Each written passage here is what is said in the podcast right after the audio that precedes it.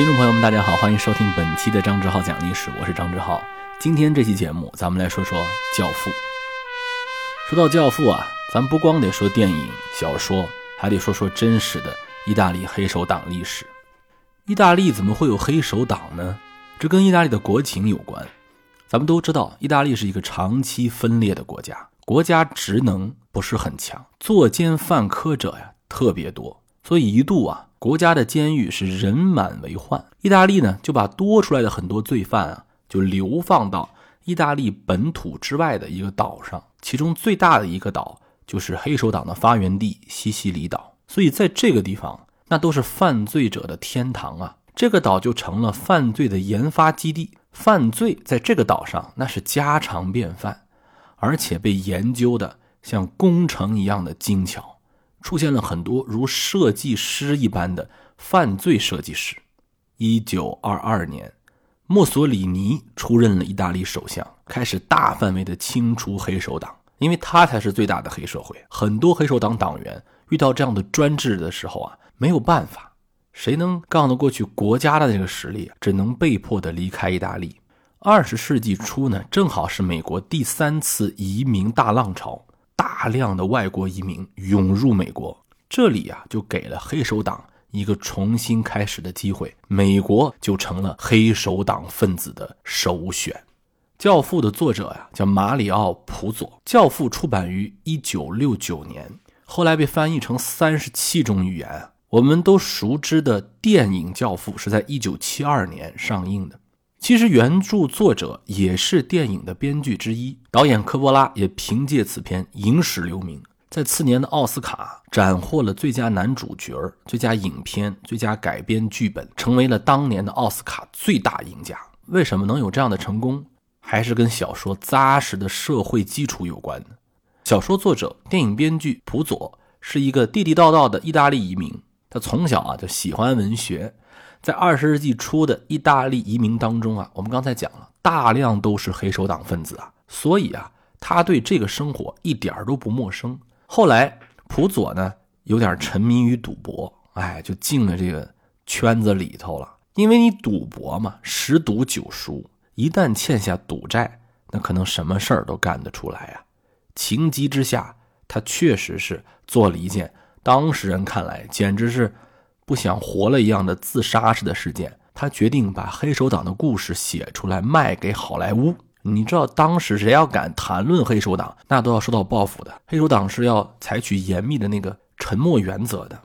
当时呢，他准备卖给的是派拉蒙影业，用这个稿费啊，看看能不能还自己的赌债。一九六八年啊，当时这个故事就叫黑手党啊，这个标题党是吧？黑手党故事去找这个派拉蒙的人。说实在的，当时人家派拉蒙啊也没有太上心，不过还是预付了普佐一万多美元，说你先把那小说写出来，然后咱们再来谈小说改编电影。就这些商人啊非常精啊，就是你先看看这故事老百姓喜欢不喜欢，如果你小说大卖呢，哎，我们再来谈电影嘛。谁知道呀？这小说一出版之后，那简直是火得一塌糊涂啊！这个时候派拉蒙发现自己的香饽饽已经被人盯上了。环球已经开始找普佐了，想要买下这部小说的改编权。派拉蒙才意识到这不行，得赶紧拍呀，这才有了《教父》。《教父》这个电影在当时有多么的，《教父》这个电影有多成功啊？首先啊，在美国很多电影榜单排名上，《教父》啊都排名第二，有的排名第一呢，可能不太一样。比如说，有的排名是《肖申克救赎》，有的排名第一呢是这个《公民凯恩》。可能各有各的这个不同的角度，但是《教父》一般都是第二。但是我稍微跟大家聊一下啊，就是这个公民凯恩呢，往往不是因为他这个电影拍得好，而且这个片儿很有争议，是因为这个片当时他创造性的发明了很多的电影手法，就说明这个片儿呢是他本身的开创性，所以他才排到第一的。《肖申克救赎》呢是属于大众特别喜欢，但其实电影专业人员啊，好多还是把公民凯恩往第一个排。但是不管是大众还是电影专业人员，《教父》永远是第二。所以有人就说了：说如果把第一的争议拿掉之后，那《教父》就是全世界最好的电影，对吧？啊，这是这个电影这个层面的。要说这真实层面啊，美国当时有一位黑帮有名的大头目，为什么大家都认识他呢？是因为这个人后来弃暗投明了，成为了专业的 FBI 的线人。如果大家看过一部影片叫《好家伙》啊，这个好家伙也是一部非常经典的黑帮片了，就是以这位黑帮头目作为原型拍的。他叫亨利·希尔，这是实实在在的黑帮啊。这个黑帮大头目亨利·希尔啊，他一点都不爱看根据自己原型改编的好家伙，他一次都没有看过，但他看过无数遍《教父》。所以他也是黑帮专业人士最喜欢的黑帮电影，而且啊，不光是对于美国来讲，包括很多拍摄黑帮电影比较擅长的地方，你比如说香港，香港都拍过很多黑帮电影了，比如说《英雄本色》，比如说大火的当年的《无间道》。大家仔细想想，《无间道》，尤其是《无间道二》，它那个故事背景、那个设置，好多是借鉴了《教父》的。或者这么可以讲啊，《教父》是奠定了黑帮文学的美学基础的。好，那咱们一块儿先来看看《教父》这个故事啊。咱们还是老套路，先梳理故事。《教父》这个故事要说简单，那太简单了，就是一个黑手党家族权力更迭的故事。老父亲遭暗算，儿子复仇，就这么简单。但是这个简单的故事配合上那个风云的时代，变得特别有魅力。故事发生在二十世纪四十年代的纽约，那个时候啊，第二次世界大战刚刚结束。当时呢，美国呀有非常多的这种黑社会，而且这些黑社会啊，这些帮派啊，有一个黑社会的协会 啊。你看人家美国就是有意思啊，黑社会都有协会哈。这个协会啊是由五个大家族操控的，就五个黑手党家族。这五个大家族当中有一个。势力超过四个大家族的叫甘比诺家族，《教父》电影当中的克里昂家族就是以这个甘比诺家族为原型去塑造的。这个甘比诺家族当时厉害到什么程度？就是整个纽约黑白两道通吃，甚至到国会议员都要卖他的面子。直至今天，这个家族的实力仍然存在。二零一五年。那个恐怖组织 IS，啊，非常之嚣张。人家甘比诺家族就说了，别的地儿我不管，我现在是甘比诺家族的教父。人家还有这个 Godfather 啊，还有这个教父，他就向 IS 喊话说，别的地儿我不管，我管不了啊。纽约是我的地盘，你们要想来纽约找事儿，你们就来试试。只要我活着一天，纽约就是我的，你们在这儿甭打算插足。啊，人就叫嚣的，咱们就拼一拼，就干一干，这是我的地盘。就今天还有这样的实例。我们总说《教父》奠定这个黑社会啊，或者叫做黑帮电影的美学氛围，一个很重要的点就是，他不是一上来就是大杀大砍啊，拿着机枪扫射，不是，他是从一场婚礼当中开始的，哎，显得非常的祥和，产生了巨大的张力。老教父维托克里昂的女儿结婚。在婚礼上，我们看到了诸多的角色。大儿子桑尼是个火药桶，一点就炸啊，脾气暴躁，典型的黑帮性格。二儿子弗雷德性格胆小懦弱，有点像那个洛基那个感觉，就是看起来胆小懦弱，其实人家心中很有城府啊，非常有这个阴柔的感觉。小儿子克里昂是三个儿子当中唯一一个没有参与家族生意。父亲把希望寄托在他的身上，想让他摆脱这黑帮的身份，上大学、参军，但是反倒是这小儿子呀，继承了老教父的那一份沉稳、冷静和杀伐决断。哎，这就是三个儿子。这场婚礼呀，高朋满座，有当时的流行天王，有纽约的议员，还有各大家族来祝贺的人。但是这些人呢？他们都是带着自己的，但是这些人，但是这些人不是真心来道贺的，好多人是遇到了麻烦来求维托克里昂老教父帮他们摆平事情。这一段还在姜文的电影《一步之遥》当中啊有致敬嘛？因为呢，西西里人呢很注重传统，他们认为在婚礼上如果有人提出请求，自己拒绝是一个不好的兆头。啊，对自己的女儿不好，所以一般如果有人在婚礼上提出请求，是必须要接，是必须要答应的。所以有人就看准这一点，就来提要求了。比如一上来，一场经典的对话，一个棺材铺的给这个死人做化妆的啊，入殓师的这么一个老板，他的女儿被两个富二代强暴了。这两个富二代不但强奸了他的女儿，而且还对他的女儿产生，还对他，而且还对他女儿啊拳脚相向，打的是遍体鳞伤，简直是两个畜生。但是这两个富二代啊，因为家里有势力，他们买通了法官，最后判其无罪啊。这样的事情在美国当时太多了。这个老板就想。拜托克里昂给他一个公道，说教父啊，我觉得这个不公平啊！我女儿现在鼻子被打断了，那两个人就坐两天牢就出来了，就没事了，这不行啊！教父教父怎么说的呢？教父说：“你看你不尊重我，今天我女儿结婚，你来了就让我去杀人，你把我当朋友吗？还有，你干嘛去报警呢？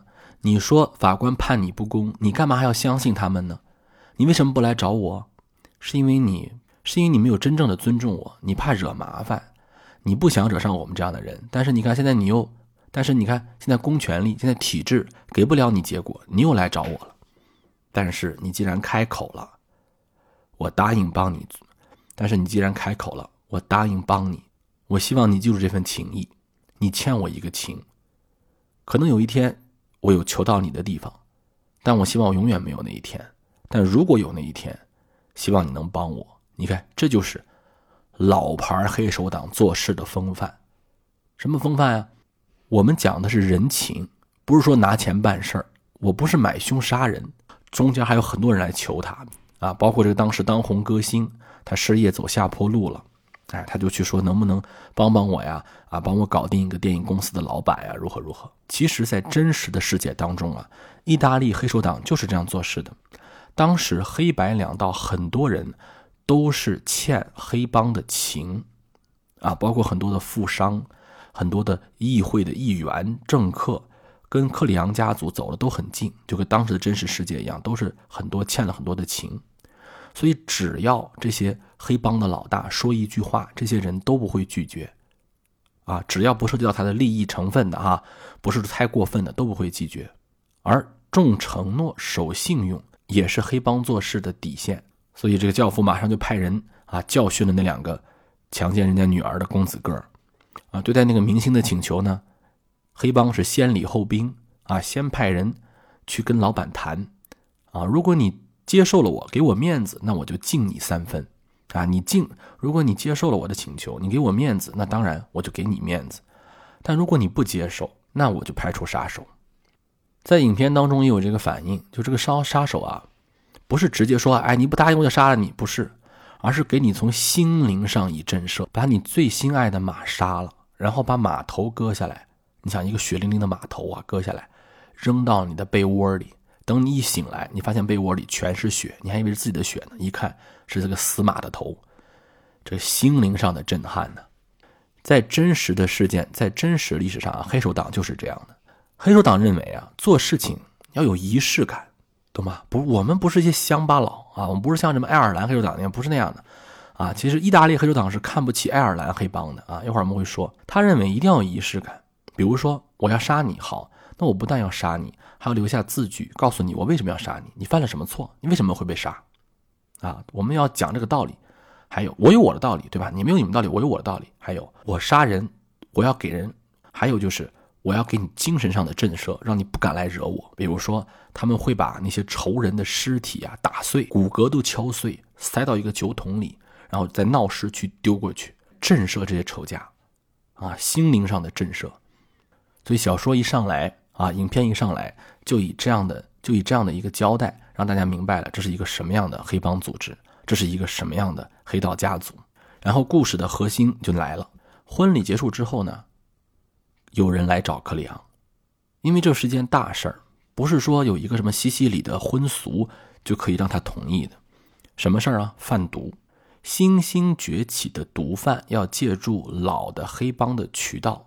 其实很多后来的黑帮故事都接受过这个。其实后来很多的黑帮电影都接受，其实后来很多的黑帮电影都对这个情节有戏谑。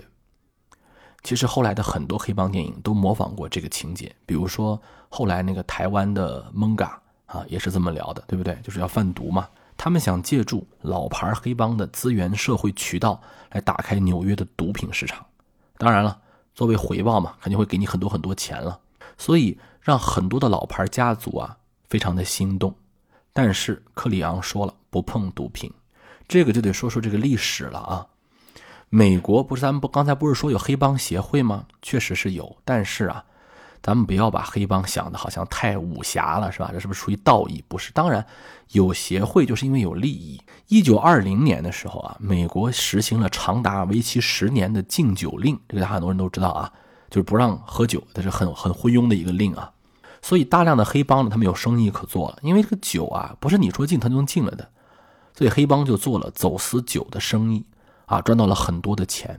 但是呢，有一些人呢，赚到钱之后就开始。有点过分了，比如说开始搞毒品，开始搞枪杀、买凶杀人等等等等，这个就触怒了当时美国政府的底线。美国政府说：“我们不是不让你搞，但是你搞点过分了。”胡佛总统就曾经下令要根除黑帮，所以黑帮知道我们不能让这个意大利的悲剧在美国再上演，我们要进行一次协议。所以美国当时的二十四个黑道家族，这是真实事件啊，黑道家族。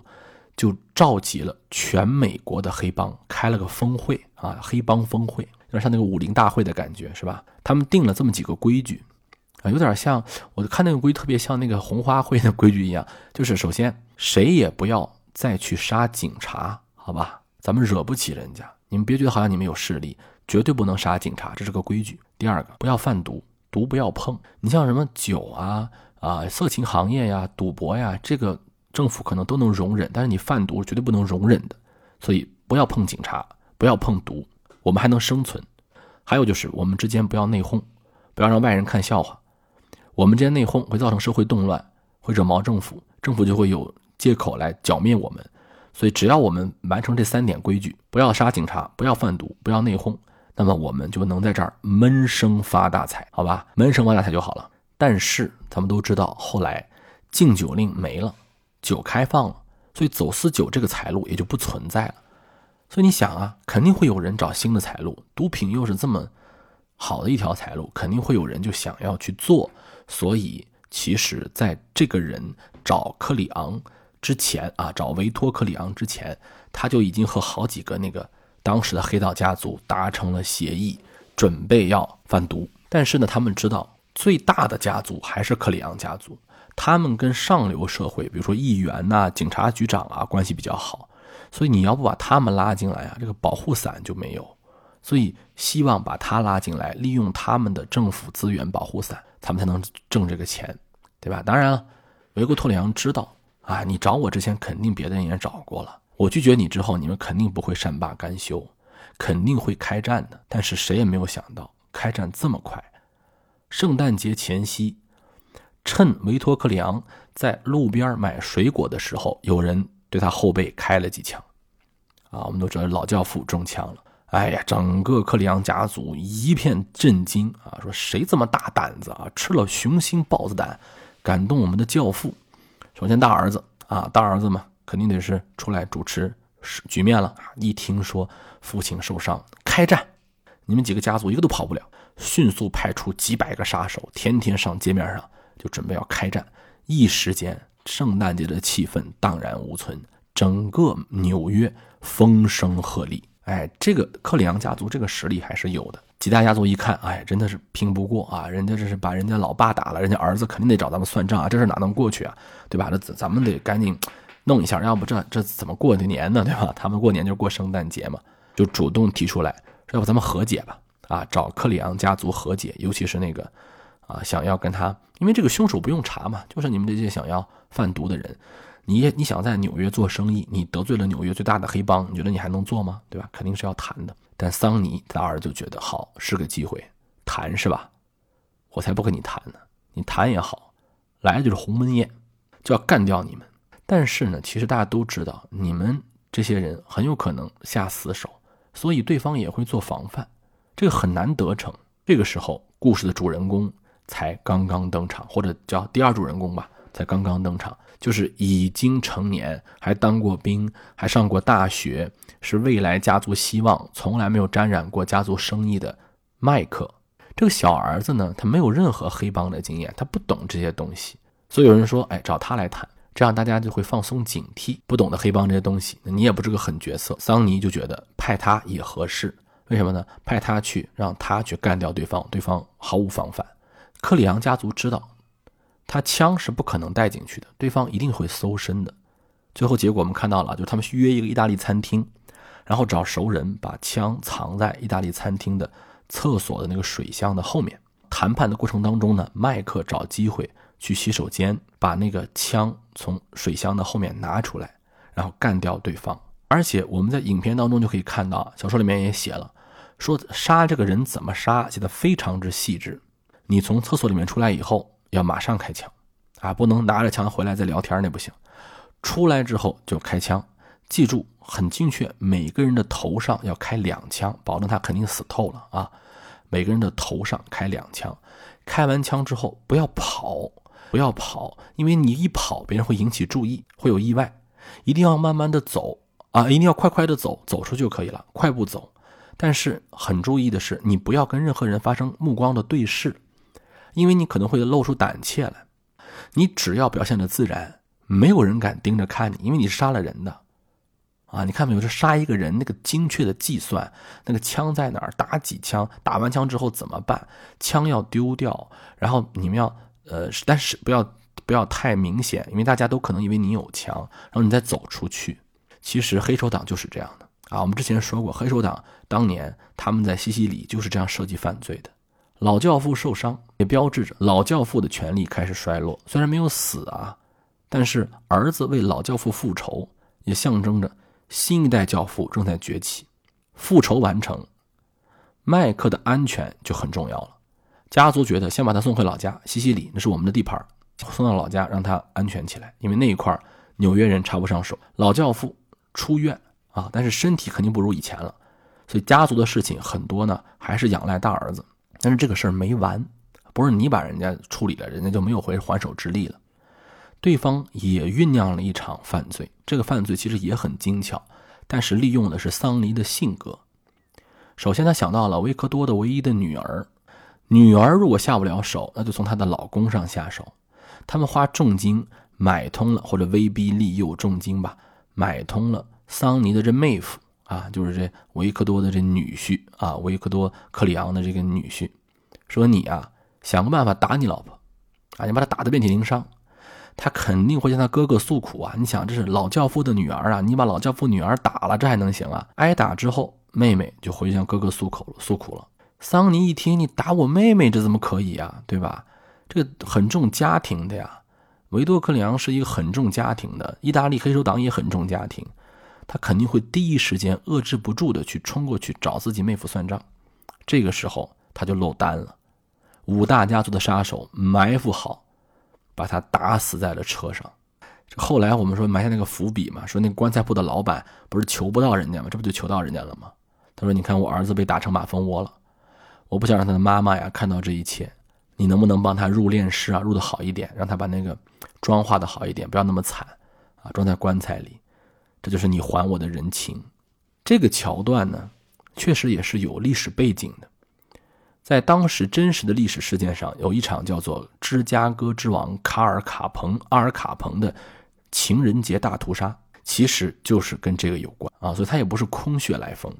桑尼死后不久，小儿子麦克也受到了炸弹的袭击，在这一次袭击当中，他的妻子上升丧生了，自己差一点死，要不是妻子去他去开车，他如果自己去开车，他就死了。老教父看到，如果再打下去的话，肯定是两败俱伤。儿子的命是最重要的，他已经死了一个大儿子了，小儿子有危险，他就说：“行吧，那咱们就和谈吧。”我们就看到了那一场经典的谈判戏，老教父的那个风格，说：“现在我儿子要从西西里回来，我不管是因为雷劈了，还是因为别的，还是警察，只要他在这个路上有了意外，我就要怪罪这个会议室上所有的人，就在座的各位，我儿子死了，你们都要买单。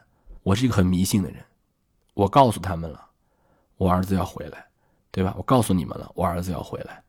我儿子有个三长两短，他哪怕就是被雷劈的，也是你们的锅。谈判可以，我可以答应你们，是吧？毒品生意我提供支持，OK，可以的。但是我要的是我儿子安全，明白吗？我的实力尚在。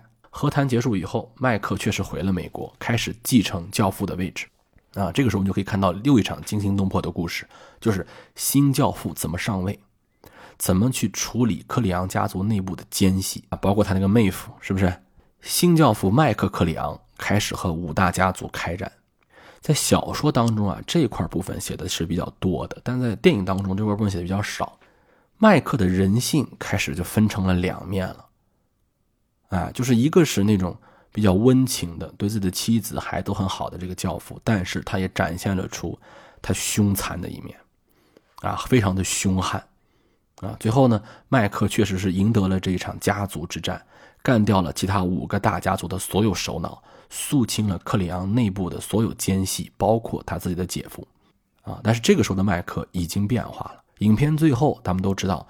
当他的姐姐在问麦克说：“我老公是不是你杀的？我孩子的爸爸是不是你杀的？”麦克非常的冷静的看了他的姐姐，眼中没有一丝的犹豫。他知道他自己是克里昂家族的继承人，他是新的教父，家族的利益是高于一切的，任何的背叛都要除掉。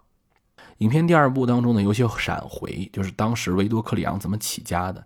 也有继续写这个麦克呢，他在想转型，就是我觉得在这个黑道中做生意肯定还是不行嘛，做生意还是不行嘛，想要让家族企业化上正轨。其实你看那个《无间道二》也是这样的嘛，对吧？想当议员啊，选举啊，是吧？想走正轨，他就想摆脱纽约，去拉斯维加斯经营赌场生意，这起码是合法的嘛。他倒下的时候，老教父维克多·克里昂在孙子的。玩笑声中啊，在自己的花园里慢慢的倒下，这也算是对他最好的下场吧。你想，一个老教父在自己的儿孙的这个笑声当中去世，这是很好的结局了。就可以看到，呃，不管小说也好，电影也好，给他一个很好的一个结局，是一种温情了。其实当时美国的移民潮当中啊，催生的不光是意大利黑帮，还有我们刚才讲到的著名的爱尔兰黑帮。爱尔兰黑帮。为什么就没有像意大利黑帮这么去深入人心的小说或者电影出现呢？呃，也不是没有，但是不如这个更合适。爱尔兰黑帮跟意大利黑帮不一样，他们其实是这样的：从1845年呢，爱尔兰的马铃薯染上了这个枯萎病，就是导致当时爱尔兰的马铃薯大面积的呃减产，没有这个科学知识嘛，不知道该怎么预防，马铃薯全都枯萎了，他们没有办法，只能逃荒。所以你知道吧？爱尔兰来到美国的人都是逃荒的农民，所以他们干的是最底层的事儿。他们是在被一些当时底层的，他们是被当时一些美国腐败的政客唆使才成了黑帮的。他们一般都是为政客卖命的这些杀手，他们的方法也很粗暴啊！意大利黑手党是看不上他们的，他们是没有文化的暴发户，是吧？当时爱尔兰有一个黑帮在历史上很有名，叫做死兔帮。那个死兔帮就是要把他的那个他们的标志就是一个血淋淋的死兔子，为啥呢？就是因为爱尔兰在当时爱尔兰人他们都是来逃荒的农民嘛，所以被当时人嘲笑说他们脾气暴躁啊，人高马大的，就是有点那种暴躁的大块头的那个意思。但是暴躁的大块头用爱尔兰语发音啊，就跟这个英语的死兔子差不太多，所以后来就有了这么一个帮派的名称。但是我们都知道，黑手党跟他们不一样。黑手党那是有仪式感的、神秘的教，有着严密的组织信条的啊，甚至宗教仪式感的这种黑帮，所以它更加适合文学创作。而且，爱尔兰黑帮跟意大利黑帮不同的是，爱尔兰黑帮很高调，大家都知道他们就是一帮死兔党嘛，是吧？但是意大利黑帮呢，我们刚才讲了，他们是很有原则的。他们为了闷声发大财，是尽量不再向外界有什么宣传的。他们有他们的沉默原则，任何帮内的人向外人谈论黑帮的事情，是要遭到灭门之灾的。所以他们非常的神秘。他们知道我们呀都是移民。你要知道，刚开始的时候，很多人是很歧视意大利人的。意大利人呢，嗯，很容易被认出来。他不像爱尔兰人啊，都是。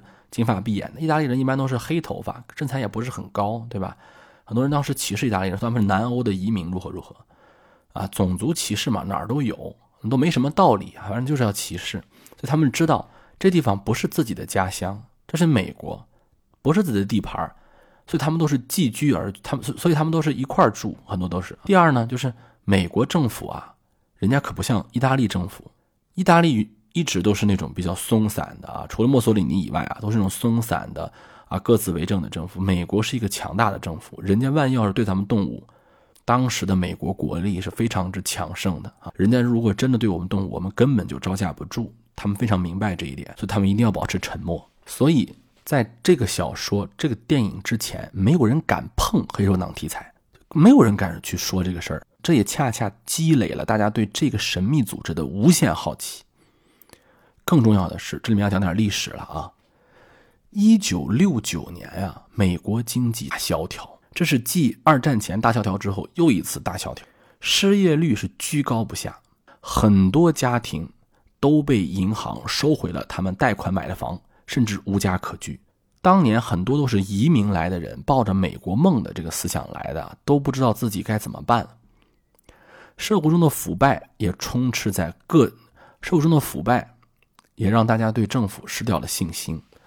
所以，《教父》啊，不但是表达了一个黑帮的故事，其实也非常符合那个时候对于政府的不信任的这么一种心态。